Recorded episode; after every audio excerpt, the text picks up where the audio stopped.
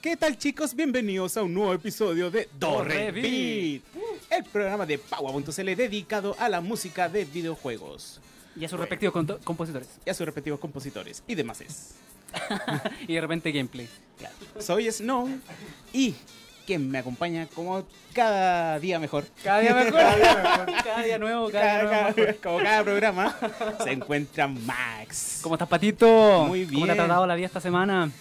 Bastante bien. Eso es muy bueno. Sí. Pero un día. Pa- pa ser- día- pa ser lunes. Pa' ser lunes, ¿verdad? Hoy día es un día muy especial. Sí. Porque en la mañana invité a dos queridos compadres. Oh. sí, pues casi no llega, casi, casi, casi no lo hacemos. Sí. Pero nos acompaña nuestro querido Tenecan. Hola, ¿cómo están? Sí, que se encuentra en, en nuestra edición todo bien. Summer. ¿Todo bien? En la Sí, versión no. Summer, Tenecan, Tenecan Summer. Tenecan A Summer, que hace sí, calor. 2020. Oh, y también nos acompaña, sí. nos acompaña el maestro, el maestro maestro, acá el, El colado. el colado, pero que llegó bien, que llegó bien, casi no llega, pero llegó bien. Don Sebastián alias Berud, aquí de mi grupo Berud. querido Justic. Hoy día eh, vamos a hacer la continuación que hicimos en la semana pasada de nuestro querido Nobuo Uematsu, un hombre con una, una, un- una trayectoria más larga que tres capítulos de. Absolutamente. Una persona bastante singular que eh, componía an- antes de entrar a la universidad. A la universidad. También creó una banda. De cual- autodidacta. Sí, Bueno música autodidacta. eh, El cual eh, estuvo trabajando en una carrera no relacionada a la música, No. hasta que un grupo de afi- aficionados encontró a a un contacto que eh, se le acercó y le preguntó si podía participar en este proyecto nuevo llamado Square. Square, los primeros años de Sí, Square. y por hacer del destino y por un adivino, Un adivino. por un adivino, ¿verdad? le dijo que eh, participara en el proyecto, y el cual eh, estuvo con Hiroshi. Takeuchi. Eh, y si bien los juegos que crearon eran bastante aclamables, ninguno de ellos llegó a ser tan popular. Y crearon el último juego que significaba si es que la empresa seguía o no. El que todo se o llamó- nada. El todo nada, todo que o se nada. llamó Todo o nada. Final Fantasy. De ahí en adelante, puros sucesos. Puras, puras cosas buenas. Sí, puros parabienes. Por, último juego. Sí. Puro último. Nos quedamos en la época de Super Nintendo. Super Nintendo. Y, Y, hablamos de hasta el Final Fantasy VI. ahora, hasta el Final Fantasy. Ya, seguimos. Ahora viene lo bueno. Sí, ahora se viene lo bueno. Ahora sí, lo bueno. Ahora se viene lo, lo- Tien- Tiene que mantenerse imparcial usted, pues, amigo. Somos comunicadores acá. Diría que eh, para muchos, incluido eh, la gente que conoció recién los RPG a mediados de los 90, eh, se presentó el Final Fantasy VII. Y los cuales pa- para muchos fue el primer eh, JRPG, pa- para otros fue el primer RPG en 3D, ¿Verdad? siendo que no es tan así, No es pero- 3D. no- no es tan así. Es la sensación. Pero es porque estaba el Tobal y también tenía un sobre RPG. Pero The Square sí era la primera aventura dedicada al 3D. Claro. Claro. Voy a ver la pauta. Vámonos, tranquilo. Yo, yo, yo, yo tenía. Bueno, decidiendo continuar con más composiciones de Final Fantasy, Uematsu invitó. Perdón, Invirtió. invirtió un tiempo considerable en componer Final Fantasy VII de 1997. Mira qué curioso. Al marcar la transición de la Super Nintendo a PlayStation, Uematsu estaba ansioso por aprender lo que se podía lograr con un nuevo hardware y aprovechar la oportunidad de experimentar en nuevos estilos. No se decepcionó cuando mostró una representación de la película de apertura del juego por el director Yoshinori Ki- Kitase. ¿Quién es Yoshinori Kitase? Eh, Lo diremos a continuación. Sí. Eh, no se decepcionó cuando mostró una representación de la película de apertura del juego por el director Yonori Tachin, inspirado por las imágenes detalladas, inmediatamente comenzó a trabajar en un tema cinematográfico para contrastar la belleza natural del planeta con una metrópoli industrial, o sea, lo que vemos en Final Fantasy VII. Con Sí. su, o sea, perdón, en la temática del Final Fantasy. Con su fiel sintetizador Roland SC88 a su lado, un módulo de Roland, pasó a crear música para mejorar muchas otras escenas icónicas en un vasto juego. Yoshinori fue el director de Final Fantasy VII. Sí, pues, pues, Qué vergüenza, no lo sabía. Con su fiel. No, perdón. En lo que se ha llamado uno de los momentos más icónicos en los, en los juegos, millones de jugadores lloraron con las suaves melodías de Uematsu y Aerith Theme. Que lo tenemos en YouTube por si lo quieren ir a ver. Quedó. A- guiño, guiño. Guiño, guiño.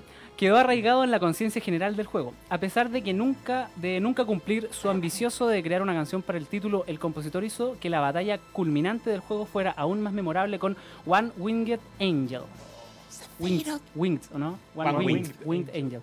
Experimentando con la tecnología de la consola, insertó el tema del juego combinado una orquesta secuenciada con actuaciones corales comprimidas inspiradas en Karl Orff, un compositor bien popular alemán. Sí, y que creó una metodología. Una metodología, el método Orff. Oye, Sí. hay varios, varios datos interesantes. Por sobre- favor, sí. para eso, para eso, para eso están ustedes dos, por favor, vamos.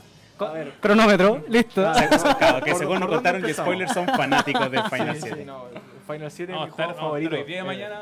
Hoy día de mañana, no. A ver, eh, no, eh, si no me equivoco, de partida el Final 7, además fue- creo que fue el primer Final Fantasy que fue lanzado en Europa. Porque creo que los de Sí. Super Nintendo habían nacido lanzados en Estados Unidos. Sí. en América, pero no habían sido lanzados en Europa. Entonces el Final 7 fue el primero que fue lanzado en Europa Global. y eso también fue un gran...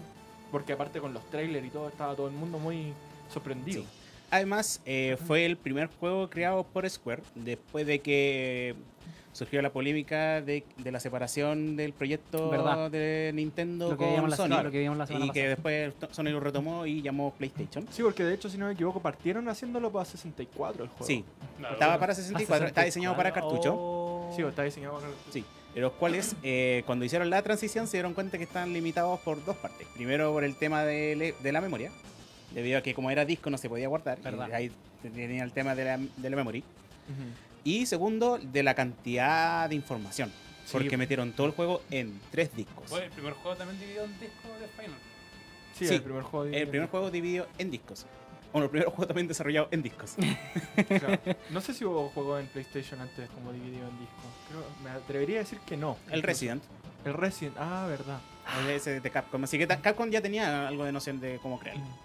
Bueno, y otro, otro dato interesante es que creo que en algún momento tuvieron que tomar la decisión, no sé si fue a propósito de que lo estaban haciendo primero para 64, pero decidieron mantener este como esquema MIDI para la música, porque bueno, en el PlayStation ya se podía hacer básicamente música grabada, música... Si tú escuchas la música de los Resident, por ejemplo, igual también tiene una calidad ya más de disco. Sí, y eso se nota bastante en el Final 8. Pero en el Final 7 sí fue mucho más eh, tener música estilo MIDI. Ah, Claro, pues, sin- gracias sin sintetizador sí, Roland. claro, Claro, lo del sí, el. Roland, por el, al SC88, Sí, que era lo que usaban hartos compositores, de hecho, para hacer la- las pistas y todo lo que tenía que ver, música 32 y 6 bits. Sí. Y hay un tema de, de temática también, porque el Final 7 es un RPG, pero no un RPG así medieval, ¿cachai? Claro, Como venían siendo todos los Final Fantasy básicamente, igual el 6 tiene una mezcolanza bien extraña, mucha gente lo aprecia mucho por eso igual, porque es como, es futuro, es pasado, es, es mecha, pero no Claro, es mecha, pero... claro. ¿Cachai? Hay, hay una cosa bien interesante en el 6, pero en el 7 hicieron una transición muy extraña de temática. Sí, eh, eh, estaba relacionado a, a que decidieron mantener como un estilo steampunk, pero Claro. eh, igual manteniendo el tema de la magia. Claro. No, y aparte un juego súper político también. Sí. totalmente. Al principio, Eh, sobre eh, todo. En, en- en el 8 se acentuó aún más el tema político, pero en el 7 sí eran los, los primeros tópicos que tocaban bastante relación con que Sí. eh, la destrucción ambiental. Claro, sí. aparte el lo- planeta, la energía del Claro. planeta. Y aparte los japoneses no creo que tocaran mucho esos temas. Tampoco No, y tocaron general. mucha, mucha filosofía nórdica. Sí, toda la razón. Por el tema del Ragnarok, que se venía con la destrucción, Claro. el, el árbol de la vida. Tenéis toda la razón. toda la. Igual dentro de todo, Japón, siendo un país que participó en la Segunda Guerra Mundial y que quedó muy devastado por ella, tiene harta relación con el tema del- de la reconstrucción, como que más o menos de lo que es el apocalipsis, ¿cachai? Entonces igual es como bien japonés esa manera de ver las cosas, como de volver a, a renacer en el fondo, pues, ¿cachai? Claro.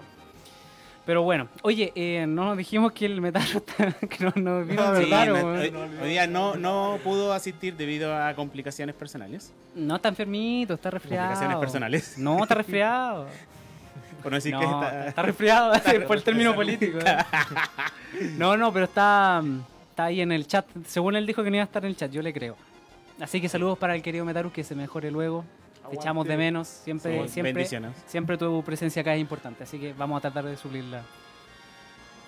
Ah, lo mejor que podamos. Bueno, sí. Continuando un poquito, Uematsu adoptó un enfoque aún más elaborado para componer Final Fantasy VIII, lo que habíamos estado hablando, habiendo reclutado varios operadores de sintetizadores para el equipo de sonido durante el desarrollo del título. En la expansión final de su equipo de sonido, Square Sound Team pudo ofrecer muestras orquestales más realistas y expresivas para expresar sus melodías, facilitando perdón, facilitado por la tecnología de transmisión de PlayStation y las orquestaciones de Shiro Hamaguchi, incluso fue capaz de integrar actuaciones com- completas de orquesta y coro en las secuencias de apertura y finalización trascendentales. Para apoyar la historia romántica, también grabó una balada de amor con Fei Wong, Fei Wong. Fei, Fei ¿cierto? Wong, Fei, sí. Fei Wong. Eyes on Me se llama. que vendió medio millón de copias y ganó un premio Emmy. Siguiendo esta composición épica y futurista, volvió a un enfoque más personal y tradicional en el Final Fantasy IX, desarrollado simultáneamente la composición de 150 canciones, estuvo particularmente influenciado por sus exploraciones de música de otros países y épocas durante su tiempo personal. Destacaron las interpretaciones de instrumentos antiguos de A Place to the Call Home, los estilos de guitarra española de Vamos a la Flamenco y tema. los vagabundos impresionistas de Brambal y las líneas líricas nostálgicas de Melodies of Life. Bueno, ahí en el 9 escucháis mucho más medieval. Sí, Sí, el 9 el Y sí, nueve sí, es el- súper el- español es... oh, Claro, eh, eh, justamente ahí se centraron un poco más lo que re- se venía remontando del otro Final Fantasy. hay más castillo en ese juego también. Sí. Mucho más medieval. Y en el 8, oh, el 8. Y son, Y hay- hay son mucha- muchas composiciones. Pero el 8 el primero con, con, voz, con una voz, un tema cantado. Una Sí. canción. Y es el tema. Sí, sí y no. En el 7 Porque en el uno. 7 el One siete- Way Ranger- Había una emulación, que no, sí. que no lo cuento yo. Pero es que no es formato canción, po. Claro. No, ¿Cachai? claro, El formato Es, canción es ya. voz, Eyes of pero Me. claro, no es, no es canción. claro. En cambio, Eyes on Me se puede considerar hasta un videoclip. Claro, sí, toda la razón. Claro. Pero está en la nave ahí. Por Claro. eso digo así como una cantante o Sí. protagonista en el. o el medio- Sí, es verdad. Bueno, entre 1998 y 2001, Uematsu también trabajó en varias otras producciones no relacionadas con juegos. Como productor de los álbumes vocales conceptuales Ten Plants y Ten Plants Children's Song, Uematsu reunió a numerosos compositores de diferentes compañías. Fue uno de los primeros álbumes de este tipo en el campo de la música de juegos e inspiró a varios sucesores. En otras pro- producciones vocales, Uematsu complementó dos álbumes originales, Cross My Heart de Emiko Shirato- Shiratori, Melodies of Life, Honey de Ricky, Sutei Dane del Final Fantasy X. Sí. Y el debut homónimo de Elba. Elba.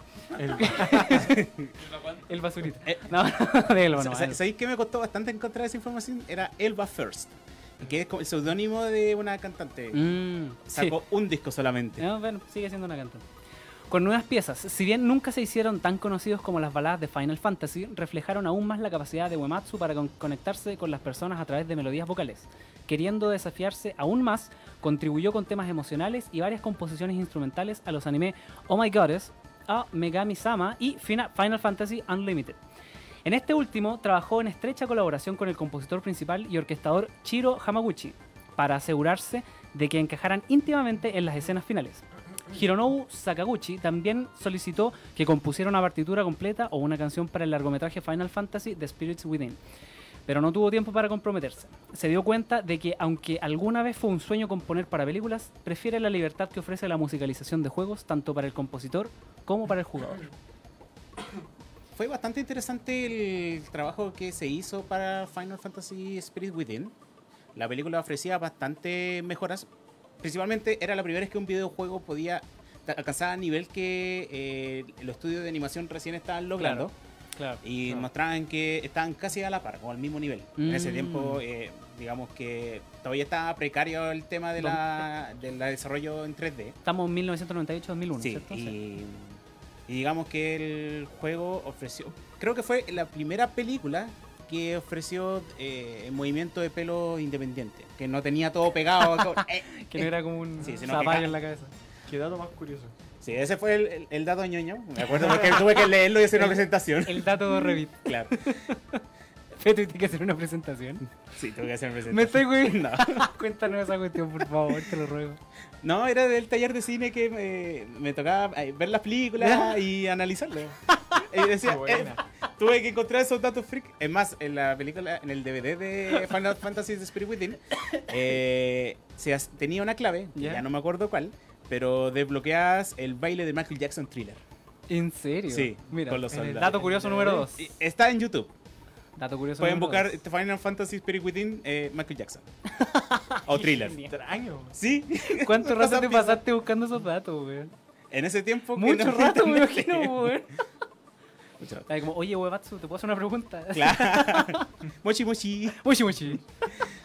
Oye, saludos a eh, Francisco Cerda. ¡Oh! ¿Qué hace por aquí, Don Foco? ¡Qué honor! Sí. También es un sabedor de nuevo Amatsu, de Final 7. Lo podríamos Sí. invitar al próximo programa si quiere venir próximo lunes. Gui- Guiño, guiño. Guiño, guiño. Guiño, Y Carlos Jiménez, que también pasó a saludar.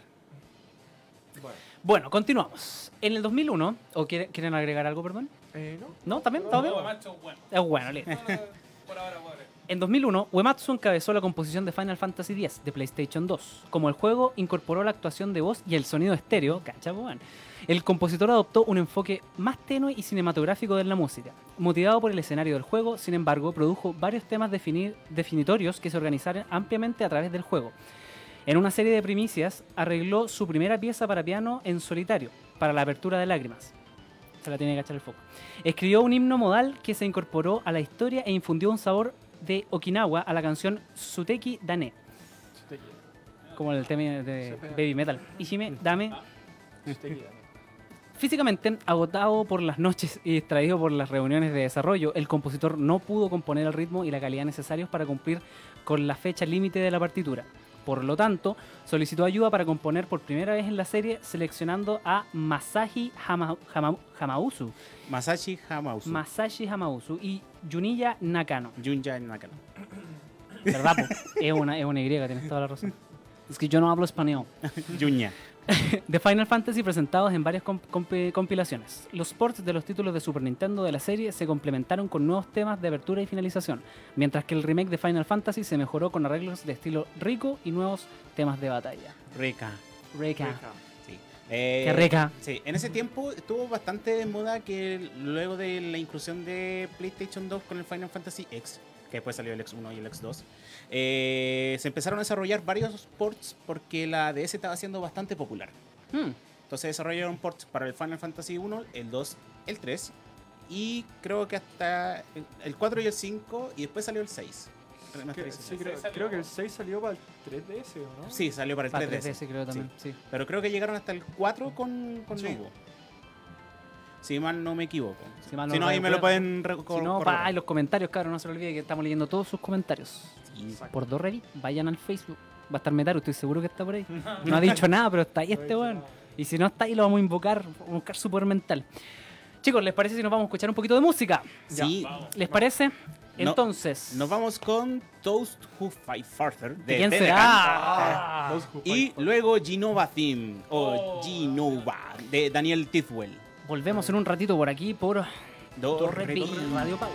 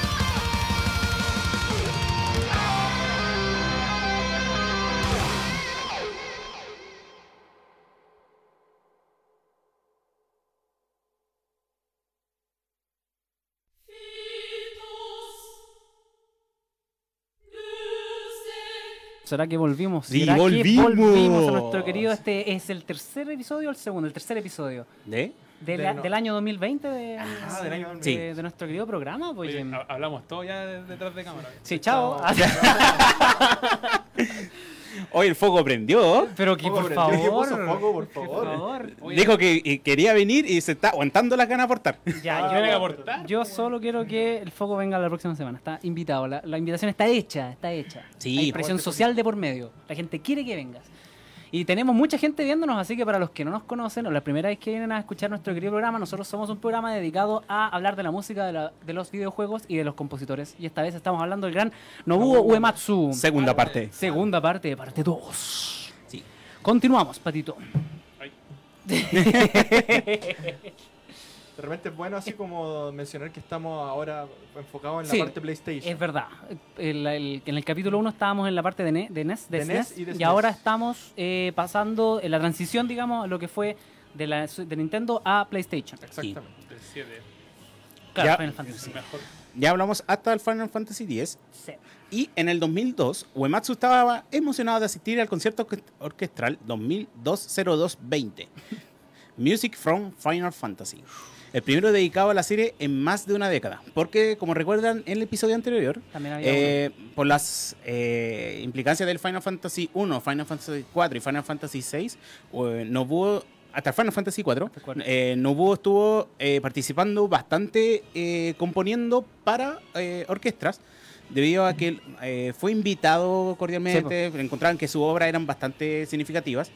Y de ahí cuando se dio el salto al 6 se dio cuenta de que ya podía generar música orquestada, ya, ya pensaba en hacerlo de esa forma. Sí, pues, hablábamos de hecho ¿Y ¿Alguna que... vez dirigió también el, Sí. la orquesta? Qué bonito. Qué hermoso. Hay unos videos donde de repente el, el- el- el director lo invita a él, pues así como al final Ay, del qué tema. nervio. En, en- en medio del tema sonando. Sí, así, hay un- y llega él y lo empieza a dirigir. En Distant Worlds creo que también hay, también hay uno que se llama como Tour de Japón. ¿Mm? Tour de Japón. En, Mm, sí. Hay unos conciertos también que el último tema así lo, lo- le pide a Uematsu que lo... Que el, Claro. cre- el de los créditos, ¿no? Ta- Sí, na- sí. na- na- Na- na- Ya nos vamos a poner a cantar todo el tema, weón. No, no, ya. Es más emocionante que nada. Y sale y decimos más tres veces y sale este bueno así del... El concierto contó con orquestaciones de, fa- de favoritos a través de la serie interpretada por la Orquesta Filarmónica de Tokio, a una multitud que agotó las locaciones del Tokyo International Forum. Habiéndose convertido en la cara más querida de la música de Final Fantasy, Uematsu se sintió abrumado por la recepción de los fanáticos en el evento. Posteriormente, el compositor asistió a presentaciones de la música de la serie en dos giras comerciales y críticamente exitosas. Tour de Japón, Una. Ah, Music ¿viste? from Final Fantasy. Fue una serie de siete conciertos en seis ciudades de Japón, con varios arreglos sinfónicos exclusivos. Dear Friends, Music for Final Fantasy trajo favoritos como To Stanakar, One with Angel y Theme of Love. Uh, no puedo ser Audiencias- feliz. No, pues. Eh, soy feliz. Audiencias igualmente ansiosas en Norteamérica por primera vez. Porque si bien esto se da bastante en el contexto de Japón, Norteamérica recién como que se estaba Mm. interiorizando en la música de videojuegos, se dio mucho por eh, Video Games Live. Que Claro. ellos también eh, abrieron como la, la- la oportunidad a, a que la gente que estaba interesada en la música de videojuegos conociera a los compositores, conociera Claro. la música y vieran como que no solamente es música para la consola, sino que aparte Claro. es música para disfrutar. Es música por sí sola. Claro. Y me perdí en la pauta. No importa. Y la música de la serie también debutó en Europa. En el First Symphon- Symphonic Game Music Concert.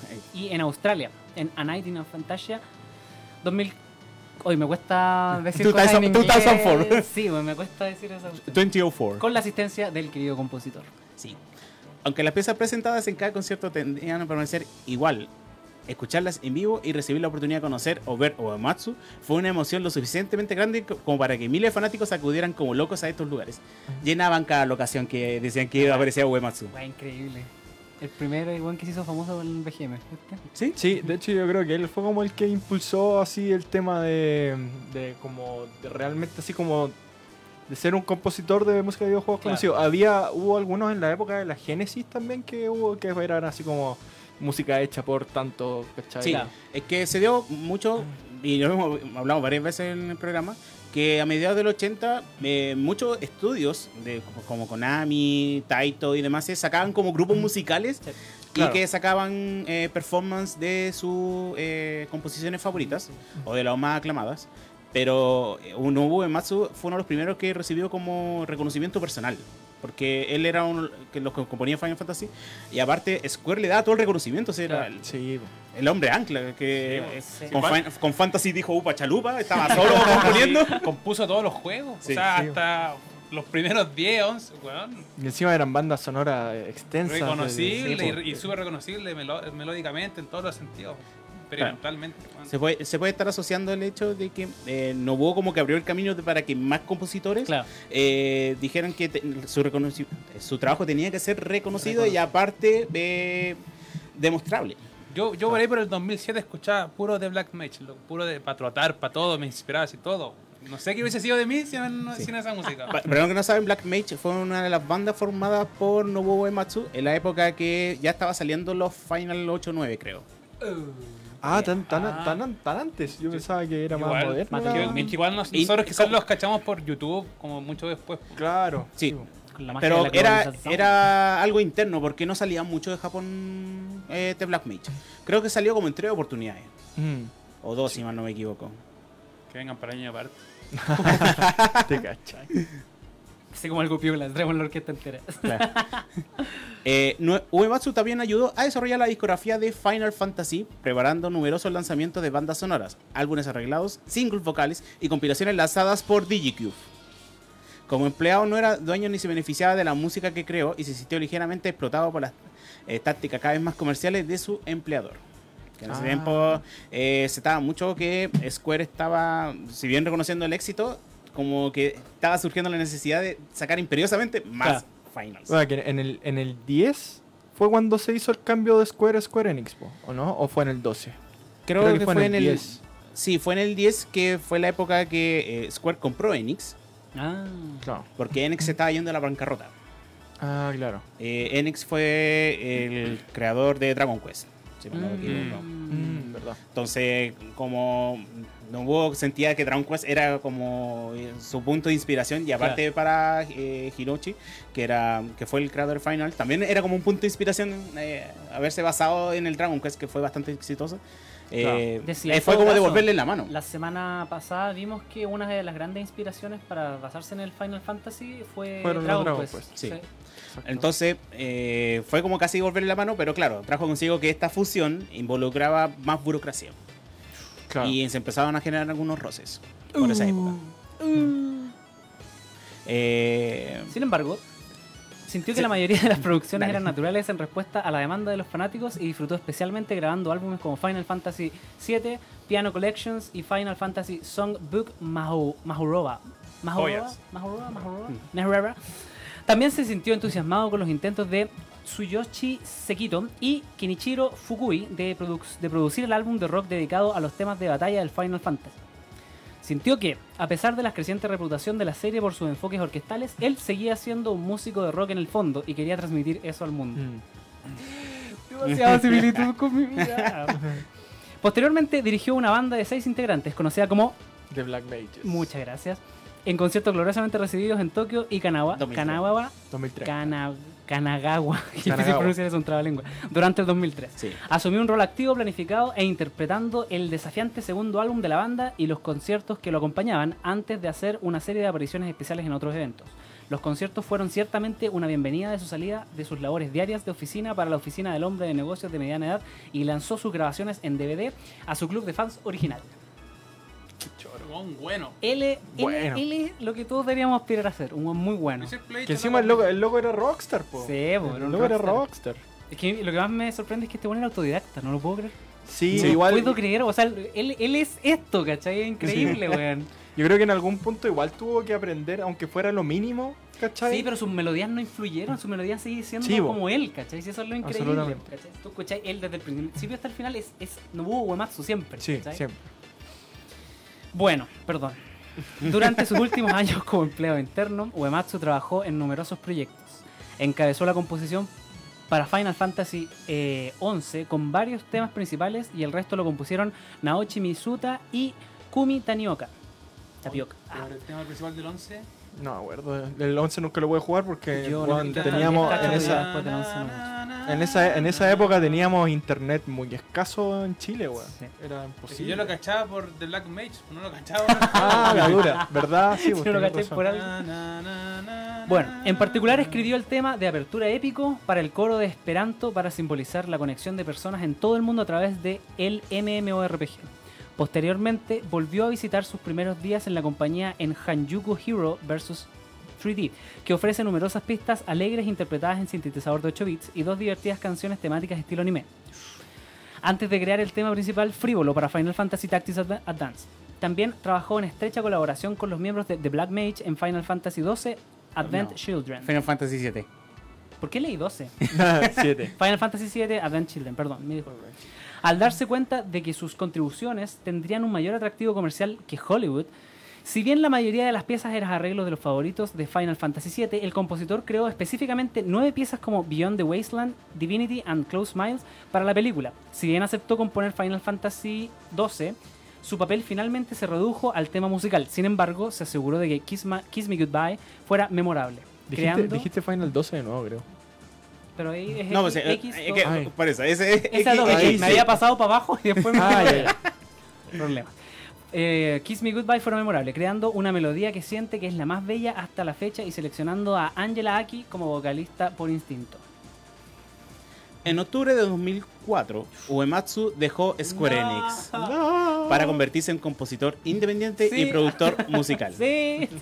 Si bien se había visto comprometido creativamente por el creciente comercialismo y la burocracia de la empresa durante varios años, tal como había di- dicho un momento atrás, el factor principal que contribuyó a su eh, de- despedida Departure, su sí, despedida. sí, fue el traslado de su sede de Meguro a Shinjuku. Uematsu encontró el ambiente de trabajo menos cómodo y Es difícil leer y estar escuchando. Pero es como y pasó más de una hora yendo al trabajo todos los días. Porque claro, algo que le queda al lado, algo que le gastaba mucho más tiempo Sí, y aparte ya venía con ciertos roces, eh, acrecentó eh, sus ganas de no estar ahí. Pasa harto en todo caso. En la historia de todo este programa hemos visto que se terminan viendo Sí. sus propias producciones. La controvertida partida de Hinorobu Sakauchi un año antes también contribuyó a su decisión. Eh, Hin- Esa fue bastante polémica su salida, pero principalmente él sintió que el, el fracaso comercial que le significó eh, The Spirit Within, porque digamos que en taquilla le fue horrible, eh, sintió que eh, como ya se venía el tema de la fusión, debía asumir ya una responsabilidad de decir, eh, compadre, yo me equivoqué, hagan lo que quieran. y decidieron que mejor se fuera a la compañía. Hermanito, llévame por la casa. La. Eh, después de irse, Uematsu estableció su estudio personal Smile Please con su esposa Reiko y la mascota canina Pao. También formó la compañía Dog Ear Records con los productores Kensuke Matsuchita y Hiroki Ogawa para buscar nuevas tareas de composición y producciones de álbumes. Finalmente, liberado de sus deberes de oficina, también pudo pasar un tiempo relajándose, tomando cervezas en su cabaña de montaña en Yamanako, y paseando a su perro en el campo. Pero Sí, que de- recibió la influencia de otras ofertas después de irse, pronto se encontró trabajando más horas que nunca y rara vez se tomó un fin de semana libre. Fin. Ese es fin. Historia de un freelance. La historia de un freelance. No, igual es brígido cachar que el loco es un hombre de campo igual, pues. Si tú veis las entrevistas que le hacen en la casa, tú cachai que el loco vive así como en el medio de la nada. En Japón, así como del lado de un lago, cachai. Es un tipo súper... que le, le gustaba estar más en sintonía con la naturaleza que Sí. estar en el ajetreo de la ciudad. Sí, Más todo de. Midgar, ¿viste? No le No, gusta. no le gusta América. Eh, Bueno, igual dentro de todo, eh, nos queda una parte más todavía Sí. para hablar, que son los final y las producciones que ha hecho, que, que- que ha colaborado después, ¿cachai? Pero mm, da para harto, en verdad, la vida de este hombre. Sí, pues daba Sí. horas y horas y Sí. horas. sí.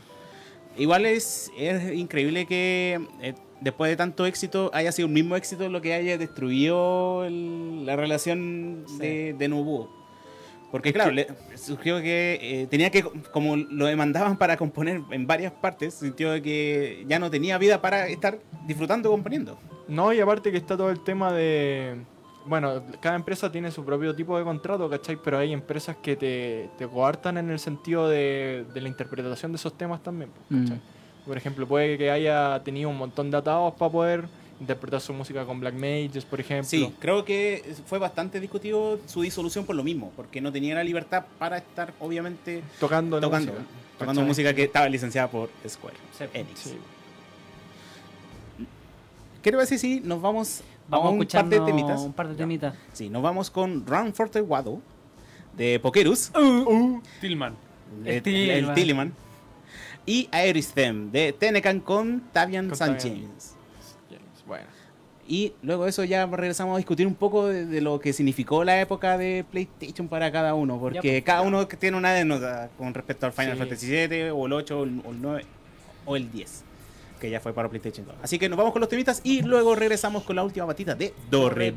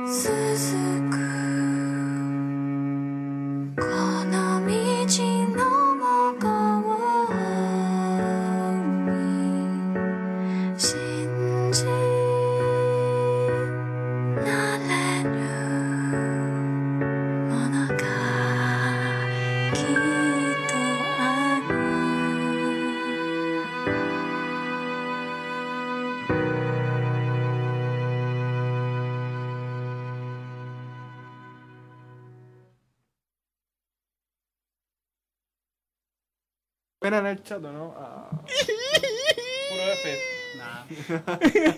F, F, F, F, F. F, F. Super F. ¿Cómo pasa, güey? Oh, pura pena en el chat, ¿o ¿no? Oh, Tío. Y volvemos con la última patita de Torrepit. No, weón, qué mal. Alguien tenía que ser Sí. la moral. Alguien tenía que ser la moral aquí. Oye, saludos a Pokerus. Que acá es cuando colocamos Dancing más completo, ¿cierto? y también da lyrics. Iris dies, Iris dies. Me contaron que ya se estaba manifestando. Sí. estaba presente. Bueno, en, la- ay. en el próximo capítulo vamos a finalizar con la biografía de Nobuo. Y creo que es un buen momento para, ya habiendo hablado de tantos finals, eh, ¿cuál es el favorito de cada uno? Qué fácil. Siete. El 7. Yo voy a partir ¿Y diciendo- por qué razón es el siete? Voy a partir diciendo que es el 7 porque es lo único que he visto que lo han jugado. Nada más. Yo no he jugado ni en los Final Fantasy. Por la historia. La música la conozco, pero el Final Fantasy. Por la historia por la música, por lo que les conté antes, fuera de cámara. Que es muy. Es toda distinta. Todos los temas son distintos, a diferencia de otros Final que se usan como otras versiones de, de temas emblemáticos. Es todo distinto y, y la diferencia entre la música que está dentro de Midgar y la que está afuera es como súper distinta. Bacán. No, para mí ese juego es, es mi religión, weón. Así, a ese nivel, a ese nivel. Bueno, además Yo- que el primero que jugué y el que me, me, me dio este cuento del Final Fantasy. Sí, yo soy quien soy por culpa de ese juego, a, ese nivel. Todas mis, fra- todos mis fracasos, todas mis victorias. Y tú, Patito, cuéntanos, ¿cuál es tu Final Fantasy Uh. preferido? El- tú- creo que te había dicho que el 6, pero. Sí, el 6 Ya. eh, para mí es uno de los preferidos, junto con el 4. El 4 fue el Ah. primer Final Fantasy que yo jugué. Es verdad que tú jugaste los antiguos primero. Eh, el primero no, no tengo nada que Todos estos decir. son antiguos igual ya. Sí. Pero el Bueno, Final Fantasy 7 sí fue bastante significativo. Porque fue el primero que quise terminarlo completo y me demoré más de un mes, creo que fue. Seis Sí, meses. bo. Oh. Seis meses que le dediqué completo al juego. Eh, no pude sacar todo, pero casi todo. Mm. Eh, pero sí fue el primero que en su trama, con el hecho que el primer disco termine con el asesinato de él, Uh, eh, te deja para adentro, deja para el hoyo. Y siendo un cabro de, de- En ese tiempo. ¿cu- ¿Qué años tenía? Esto fue mil. 12 años. de Es que en- encima Y que es como, se te empieza a escapar la- el personaje a Claro, poco, Como vais Ah, cachando como que, qué onda. claro, como que el típico, ah, bacán, vamos en un, en grupo, hacemos una party, ya, la raja, voy a cuestión. Me manda el personaje que yo quería. ya. Pero es que bacán como, como te van armando toda la cuestión. To- to- como que claro. ella hace esto, ella hace esto otro, Sí, a ella igual. la están buscando, se ella empieza a cachar, ¿cachai? Es que encima en algún momento es como que ella empieza a tomar más protagonismo que Cloud también, po, ¿cachai? claro. Porque ella, ella como que venía a ser la salvadora. Sí, que justamente la pintaban así, que eh, eh, tenías que potenciarla porque iba a ser como tu ángel, de que ya iba, está todo bien. Y después, ¿Cachai? Lo El- arriesgado el tiempo y el amor que le capta a tu personaje. es paloyo. El futuro que proyectaste. claro, la, la casita en, en El la chipeo, pradera. el Encima, encima, eh, claro, o sea, yo imagino que todos los cabros chicos que lo jugaron en la época es como, ya, la tengo así, terrible buff, así, con todos los músculos, weón. Y Tiene de músculos se- en los músculos. Claro, y de repente la loca se, se te muere y es como, weón. La primera vez que uno vive esa parte, eh, el, Sí. no, es, Y lo peor de todo que es el primer disco que se te acaba, po. entonces ya, que ahí no paráis. No, de ahí no, de ahí no paráis, ahí no ya te metiste en el cuento. Claro, porque el otro, no, si la puedo salvar. Y después. No, es paloyo. Está- Termina todo mal. Fue- el primero que me generó esa sensación de que un, un juego te genera un vacío personal y te forma carácter. Sí, como que te forma carácter, igual es verdad. Pero, y claro, pero, a quien sea ahora. y fue una de las primeras veces que me sentí agradecido de que sabía inglés. Nada, Mm. la dura, sí, po. De hecho, yo, yo creo que lo tuve que rejugar un par de veces como para entender bien la historia. De hecho, yo, por ejemplo, la, la del 8, el 8 lo jugué entero, pero no me acuerdo de nada de la historia.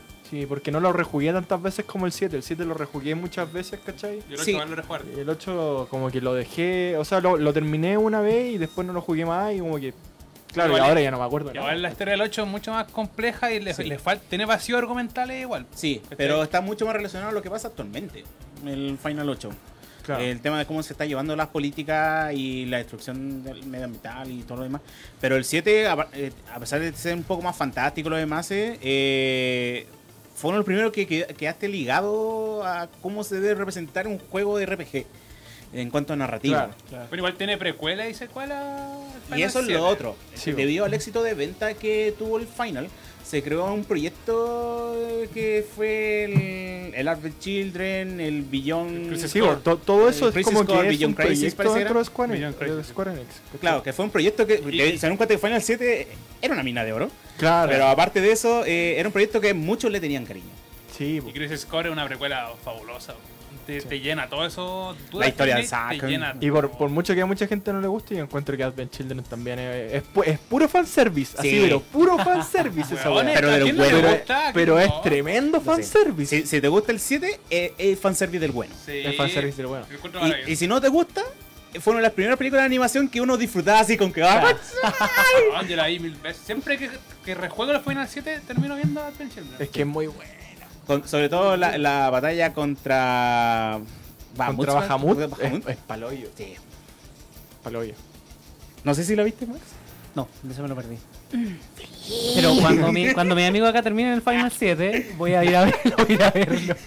me, me- Ah, bueno, la primera que voy a ver. me veré un speedrun por YouTube. Oye, y será Está, como está que. el streaming de Stephanie Justin Max, si queréis verlo. Oh, wea. ah, ¿Será bueno que hagamos así como un mini espacio para hablar del, del, del remake también o de lo que se viene para el Ah, remake? sí.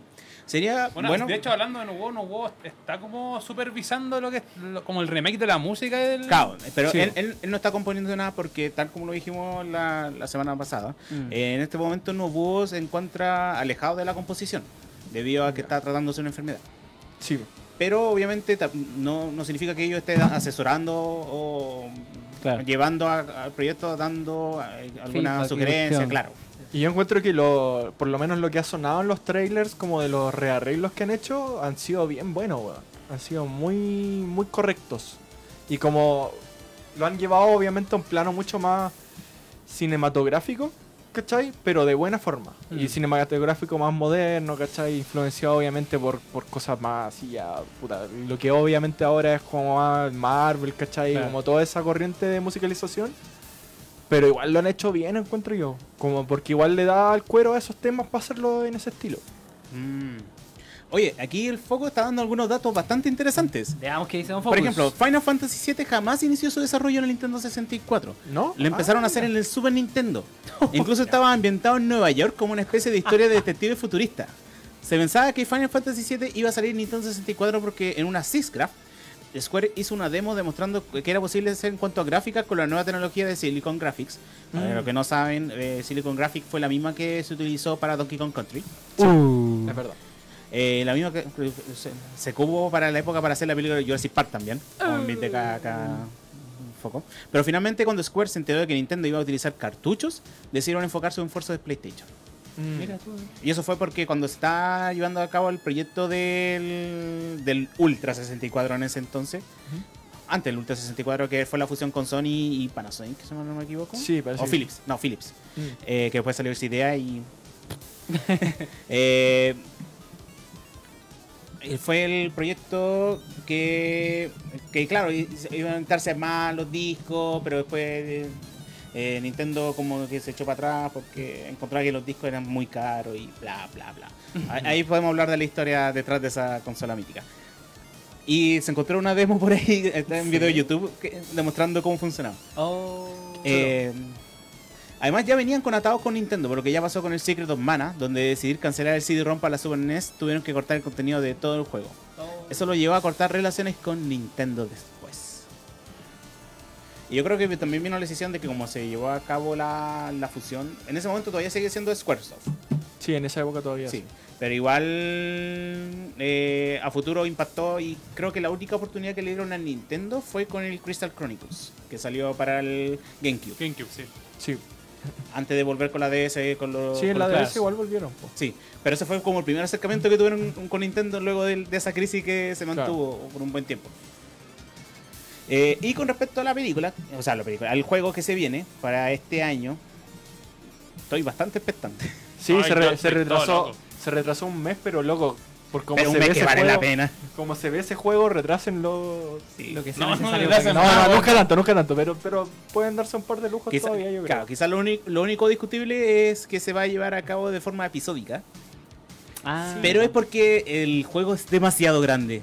Ya en, que en demasiado- su momento ahora, era demasiado ahora grande. lo van a hacer mucho más grande de Es lo que que, es. Imagínate, si van a poner todo Midgar en un puro juego, yo no me yo no, no sé cómo demonios van a hacer el mundo abierto. Eh, 100 no, gigas. es que no, no, no, no, es una cosa que no me entra en la cabeza, ¿cachai? Tampoco en el Play. Tampoco en ningún dispositivo de almacenamiento No, masivo. probable- probablemente las secuelas van a salir para Play 5. Yo Sí, creo que más. No, que- eso está más que claro. eso está más que el claro. Pero, pero con que saquen uno, ya me basta. Sí, de hecho, Foco- la- el Foco tiene un dato aquí que, que es interesante, que el chip de sonido del PlayStation 1 es casi idéntico al de SNES. Por eso igual suena como... Sí, Sí. como así como- Ah, mira qué chulo. Sí, porque fue diseñado por Sony. Que es bastante bueno ese dato. Porque igual internamente se conoce muy poco de la consola Super Nintendo. Y ahora que ya varios conocen hardware, empiezan a cachar que, oh, sí, esto, esto pasó acá. Eh, como por ejemplo Chip FX también, Sí. que se aplastaron bastante. Mm. Sí, fue, fue bastante interesante la historia de Nintendo a- hasta la 64. Sí, es verdad. Sí. Sobre todo en la época de Super Nintendo. Fue bastante interesante. Eh, ah, aquí dice, la música de Final Fantasy VII tiene esa idea de Super Nintendo porque no fue grabada en estudio. No. Porque la cantidad de contenido que exigía ahorrar memoria, por lo que optaron por un formato MIDI. Sí, eso es lo que estábamos hablando antes. Sí, el- varios datitos con aquí que nos entrega el foco sí, sí, con respecto al Final de por sí. Sí, me parece curioso el tema del chip porque igual yo lo que había dicho yo antes era que tenía entendido que igual se podía tener una capacidad de sonido ya más similar a lo que a lo que era CD. ¿Cachai? Por eso hay, hay no sé, pues, Resident Evil que igual tiene canciones, ¿cachai? Claro. Sí, pero igual. Sil- Silent Hill el- también. El Final, o sea, llevar los temas en MP3, eh, creo que eran como 90 canciones. Claro, no, canciones. sí. De repente es un Es tema de espacio. espacio, es Sí, mucho espacio. espacio. Sí, sobre te- todo que tenías que abarcar el juego también. Claro. Entonces, recién cuando sacaron los otros discos, pues creo que Final 8, sacaron como siempre, porque ya tuvieron un poco el trabajo de estar sintetizando todo, llevándolo a un formato Sí, pues son. más comprimido. Y el Final 7 son tres discos, pero el 8 y el 9 son cuatro. Sí, güey, y el Cuatro. tercero, el Final 7, es solamente como ir al final. Sí, güey, igual que el cuarto del Sí. Final 8 y el 9. No es como un disco tan extenso. Bueno, el, el segundo disco es un poco más corto que el primero y el, tres, el tercero es como la batalla Claro, es que en, el- en el- en los, Sí. los últimos discos al final te quedáis con la opción de hacer mundo abierto, ¿cachai? Sin historia, solamente la historia del, del ending, ¿cachai? Claro. Como era, era Pero el, lo- el lo core del asunto está en el disco 1. Mm. Claro. Exactamente. Bueno, Gran trayectoria, pues, Sí. Ya nos estamos acercando al final. Oye, muchas gracias a toda la gente que nos ha visto. Sí, Tuvimos bastante público. De momento llegamos a tener hasta 55. Así. ¡ah! Sí, 56. gracias a todos los que nos vinieron a ver, Sí, los que dejaron sus mensajitos. Muy Aguante. bonitos, muy Los que no pueden hacerlo también ahí. Sí. Sí, Oye, todavía se puede. sí, aprovechemos de pasar datitos. Sí, Ya, pues vamos a el hacer pato el está haciendo unos alfajores. Ah, a 9.90. a nueve, ¿no? ves? No, eh, aprovechando que estamos tres miembros de lo- del BGM chileno, les aprovechamos Ah, muchas de- gracias. les aprovechamos tres, pero si yo no soy miembro. No, les queremos, eh, pues tú también igual vaya a estar ahí. pues. El martes 28 eh, en el semana. Corral, próxima semana, el- el- Próxima el- en el Centro Cultural Corral. Vamos a estar eh, presentándonos con Justic, vamos a hacer un... O sea, hicimos un recopilatorio de los mejores temas que fueron nuestro 2019. Pasamos por Donkey Kong, por eh, Mario, está el, el Ultimate DLC también, va a estar terrible bueno. Y ahorita se nos sumó una persona súper importante, aprovechando aquí que está en Santiago de Chile. El Don Tenegan nos va a estar acompañando ese día. Vamos a hacer un teloneo ahí. Vamos a hacer un teloneo, tele, tel- teloneo con T de Tenegan. un, un teloneo. un, Un tene, teneloneo, un teneloneo. un teleneo, un tenecaneo. Un telecaneo. Un temeo. Pero no. Un trineo antitilken. Así Ah. que cuéntanos, pues, ¿qué, qué sorpresa va a tener tu espectáculo, que hace rato estoy entendido que no tocáis desde la VG3, creo. Desde de la hecho. VG3 que no toco y obviamente le vamos a dar a Mega Man, que es como el primer disco, lo tengo ahí de guagua. Y le vamos a poner harto a Final Fantasy también. Uh, sí, aprovechando- hay que aprovechar. Aprovechando. También lo han contado. Y también Street Fighter. Así que vamos, vamos a tener ahí un invitado sorpresa. Uh, el pato. Ah, Spoiler. el spoil. El No hubo, Killman. no hubo.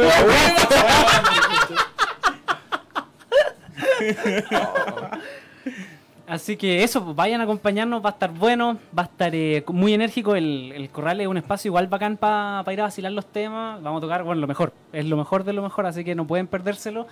Eh, Es un súper buen comienzo de año para el es un, BGM. es un- es- de hecho, eh, esa es la gracia, que sea como despidamos bien el año pasado y démosle el comienzo a este que va a ser, ojalá que mucho mejor que el año pasado. Así que vamos que a haya estar más ahí. BGM. Que Aguante. siga habiendo BGM, que siga habiendo música en general. o sea, en el fondo Sí. sigue siendo cultura, sigue siendo arte, así que eh, invitamos a- aquí a Patito que vaya a representación de Radio Pauita ahí para Oh, muchas gracias. acompañarnos. Aguante. Ya, bueno, ahí vamos a estar haciendo registro. Bonito. Oye, lo otro es que hace unos días atrás liberaron el disco de Mario dedicado. ¿Verdad? Tiene, Sí. liberamos, se sabe mejor Sí. que yo lo que está pasando. Apareció en no, Spotify. salió en Spotify. disco It's, It's, eh, It's a Me Justic, así que Y ya, así. hemos tenido buen buen feedback del disco en general. La gente está bastante Tremendo contenta. Sí. Y, y hay temas bien potentes, bueno, así que Yo insisto, el de Bowser. El de Bowser. Un a la gente que el que más le gusta el de Bowser, weón. Nada, y eh, Jump Superstar también. Sí. Es que la Pame canta, está encantando increíble la Pame también, así que sí. Dentro de todo también está el tema de Doctor Mario, así bien joyitas, bien buenas, Sí. que ya yo lo escucho y me, entrete. me remontan ahí a, los- a los viejos viejos años de emulador. porque no Viejos años de emulador.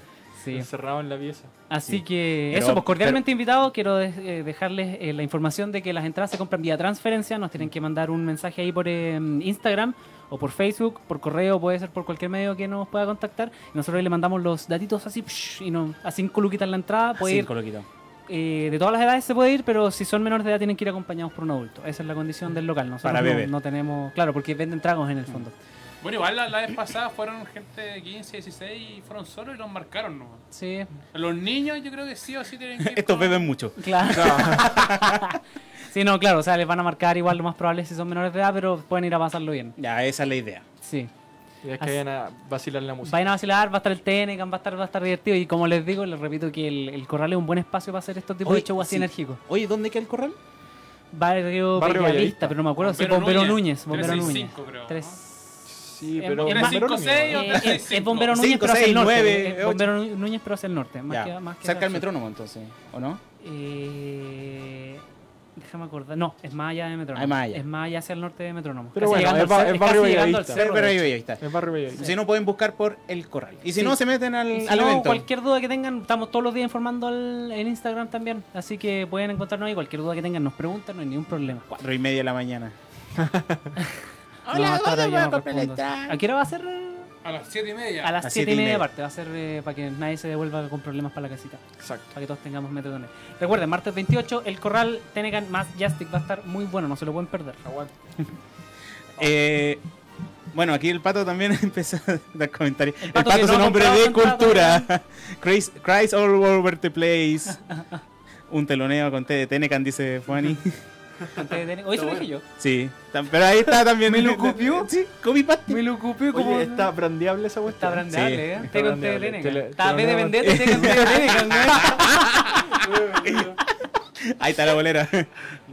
Iriel Lisi le dice Justic, los mejores. Aguante, le diría el Aguante. saludos para Valpo, saludos para toda la gente de Viña que vamos a estar ahí. Vamos a estar ahí, nos vemos. Vamos a estar de civiles, vamos a estar de civiles allá. civil. Sí, nos vamos al fin de para allá.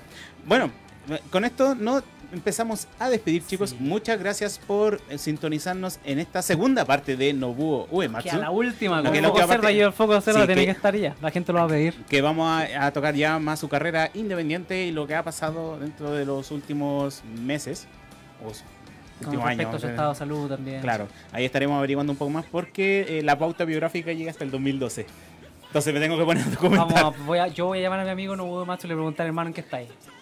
Aquí en "Ah, la montaña paseando al perro. Mochi mochi, Mochi, mochi. no, paseando al, al perro. Perro, al perro. Oye, esta versión de The Trooper es maravillosa, ¿eh? Aguante el DJ. Tremendo, tremendo, tremendo. Aguante. Sí. Oye, sí, saluditos a DJ Machi que estuvo acompañándonos. Muchas gracias, Machi. Como De nada, siempre. chicos. Así que bueno, nos estamos despidiendo. Sí, Muchas gracias Muchas gracias por, acompañarnos por la vasta sintonía de esta de semana. hoy. Quedamos Sí, bastante impresionados. No lo podemos creer. No. La gente todavía nos quiere. Así que muchas gracias Sí, también aguante. a todos los que nos saludaron, a Foquito, a Pokerus, A a, Carlos Jiménez, a la. Fuani, eh, a Al Alexis Metaru que está en Palma, alguna a La Paz parte. también que nos a está- Metaru que también está. Claro, que está en nuestros corazones. Está Oye, en nuestros. Metaru, que se me salvó el sábado, weón. Verdad, Sí. verdad.